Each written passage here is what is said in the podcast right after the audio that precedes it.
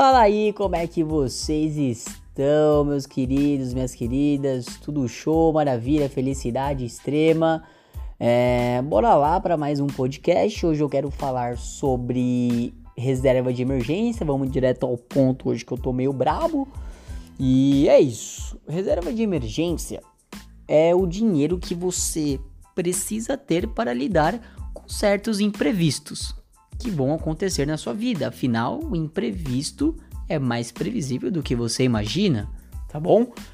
E é, como é que eu calculo essa reserva de emergência? É muito simples. Você vai pegar o seu custo de vida mensal, ou seja, o quanto você costuma gastar por mês para manter essa qualidade de vida aí que você tem hoje e multiplicar esse custo de vida mensal por 6 entre 6, né, e 12 meses de vida. Então, qual que é o raciocínio que você tem que ter? Quantos meses de vida você quer ter dentro da reserva de emergência? O ideal é que no mínimo seja 6, tá? Mas aí fica seu critério, tudo bem? Tranquilo. Para vocês entenderem quão importante ela é, eu vou dar um exemplo aqui. Imagina que você quer sair do seu trabalho. Você tá odiando o seu trabalho, tá uma merda lá, tá, está muito infeliz. E aí, quando você tem uma reserva de emergência, isso te dá mais segurança para tomar decisões. Então, se você quiser, tipo, você pode sair do seu trabalho e você sabe que você tem a sua reserva de emergência. Vamos supor que nesse caso seja durante seis meses, né? Você colocou seis meses da sua vida ali. E você tem seis meses para decidir se você quer viajar, se você quer fazer um curso, se você quer ir para uma outra empresa, pô, você tem segurança financeira e você tem uma segurança para tomar certas decisões, entendeu? Te dá mais conforto, te dá um alívio, uma calma. Então, reserva de emergência serve para isso, né? Para te dar segurança e conforto e você ter uma, uma decisão mais assertiva, tá? Nesse caso que eu dei aqui. E tudo bem. Agora tá tudo show, maravilha, reserva de emergência montadinha. Só que tem um porém.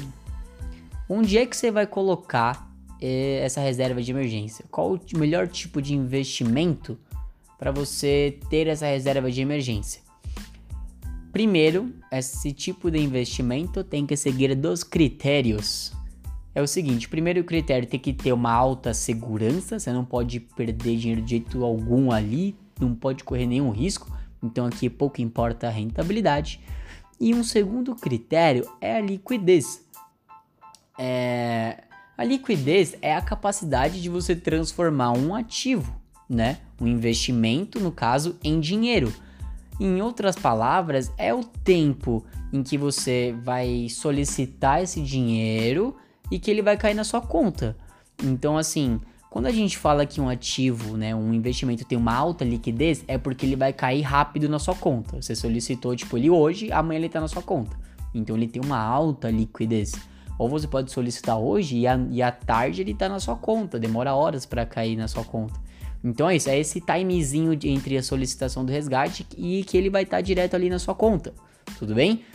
É, uma baixa liquidez, aí a gente pode colocar, sei lá, 30 dias, talvez 10 dias, não sei. É, quanto mais dias para você ter acesso a esse dinheiro, né, menor é a liquidez. Mais dias, menor a liquidez, menos dias, maior a liquidez. Tudo bem? Então ele tem que seguir esses dois critérios. Tem que ser um dinheiro que você consiga sacar ele rápido, tem que ter esse acesso a esse dinheiro de maneira super rápida.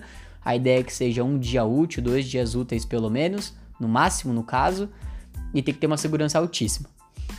Três tipos de investimento que eu gosto para colocar uh, que você consegue colocar essa reserva de emergência ali, tá? Lembrando, não é uma recomendação aqui.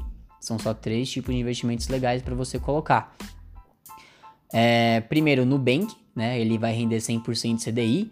E aí você consegue ocultar esse dinheiro, não deixa ele à mostra, não como se fosse ali no cartão de débito, senão você vai acabar gastando esse dinheiro. Tem uma funcionalidade ali dentro que você consegue ocultar esse valor. Segunda opção, você pode investir no Tesouro Selic. Não vou explicar o que é isso agora, tá? Mas ele rende 100% ali da Selic. é, que atualmente está 4,25% no ano. O CDI ali, que eu falei que rende 100% CDI no Nubank, tá 4,15% no ano, tá? E uma terceira opção que eu gosto bastante também é um fundo de renda fixa, né? Então ele tem que atender esses requisitos que eu falei, esses dois critérios.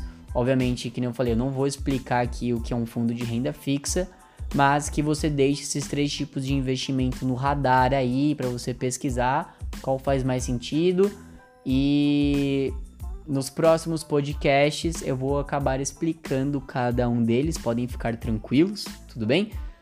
Mas já deixa aí no radar. Lembrando, não é obrigatório você ter uma reserva de emergência. Eu te falei os benefícios que ela traz.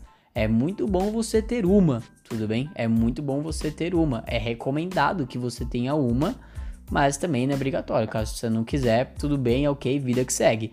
Mas entenda que você está correndo um risco muito maior de uma pessoa que já tem uma reserva de emergência pronta. Beleza? É isso, um forte abraço e até o próximo podcast. Valeu!